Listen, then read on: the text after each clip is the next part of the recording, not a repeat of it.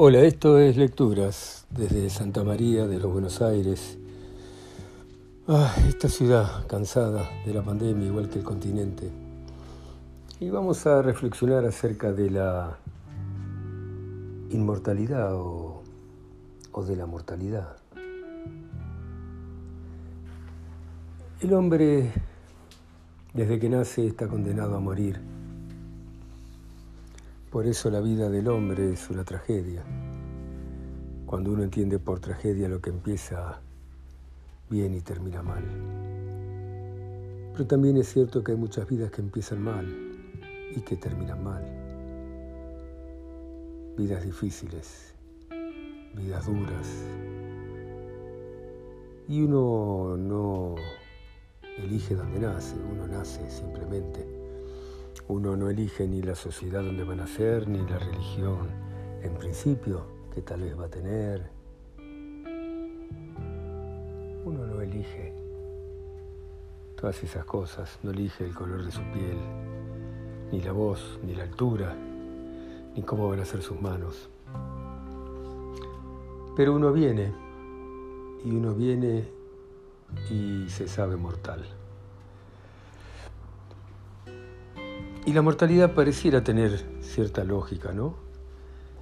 Porque si las cosas fueran inmortales, el mundo o el universo a lo largo de los miles de millones de años ya se hubiera poblado de objetos inmortales, de seres inmortales.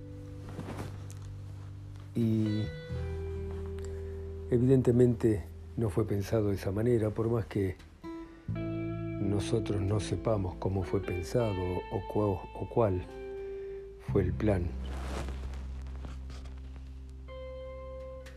que lo ejecutó, o si fue simplemente azar. Si fuéramos inmortales, la tierra estaría superpoblada. Y en esta misma tierra estarían los abuelos de los abuelos de nuestros abuelos de sus abuelos y vaya a saber cuánta gente, desde vaya a saber qué momento, desde que el hombre empezó a ser hombre, ¿no? Y qué difícil sería la adaptación para aquellos hombres de aquellas épocas a nuestras épocas, ¿no? Entonces, el hombre se reconoce mortal y vive su existencia pensando muchas veces en esta situación. Hasta que ese hombre muere ahogado en un océano que no sabe que lo mata, o en el alud de nieve de una montaña que tampoco sabe que lo mata. El hombre es el único animal que sabe que va a morir. Los animales y todos aquellos que no saben que van a morir son inmortales, ¿no? Y a veces he pensado que tal vez la demencia que viene con la edad o la demencia per se, ese momento de nuestra vejez en que nos perdemos a tal punto que a veces ni siquiera sabemos cómo se llaman nuestros hijos o, cuál es nuestro nombre,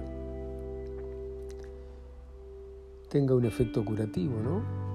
Y entonces uno se dementiza y ya no, no le importa, ya no le importa la mortalidad. Y la mortalidad nos lleva al miedo que nos produce morir, o esta idea de, de que no vamos a estar más. Y tal vez esté bien, ¿no? Tal vez esté bien. Tal vez sencillamente morir es lo mismo que nacer, es parte de, de un mismo proceso, ¿no? No sabemos por qué nacemos, no sabemos por qué morimos. Y en última, si no recordábamos una existencia previa a nuestro nacimiento, no recordaremos ni sabremos de una existencia posterior a nuestra muerte. La vida al final es algo que ocurre entre nadas, nada antes, nada después. Pero viéndolo de esa manera y de las millones de vidas que han pasado, uno supondría que no importa demasiado lo que hagamos en la vida, siempre y cuando eso que hagamos de alguna manera nos haga bien, nos haga feliz, nos haga agradecer el olor del aire fresco de la mañana o la tranquilidad del atardecer en el campo o esos momentos en los que estamos en silencio y estamos bien y tenemos una taza de café en la mano y nos sentimos satisfechos con nosotros. La felicidad es lo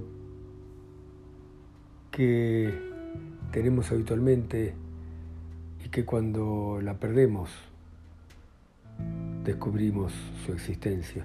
Es como la salud, ¿no? Sabemos que somos o que éramos felices cuando hemos dejado de serlo. Pero volvamos a la mortalidad.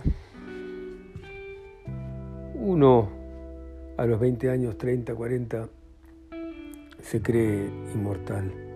Empieza a dudar de esa inmortalidad y de ese sentimiento de invencibilidad a los 50 y a los 60 ya se reconoce definitivamente frágil. Y entonces llega el momento de hacer cuentas, de pensar qué hemos hecho, qué queremos, y de aceptar que en algún momento nos tenemos que ir y tenemos que irnos en paz, agradeciendo esta extraordinaria experiencia que se llama vida.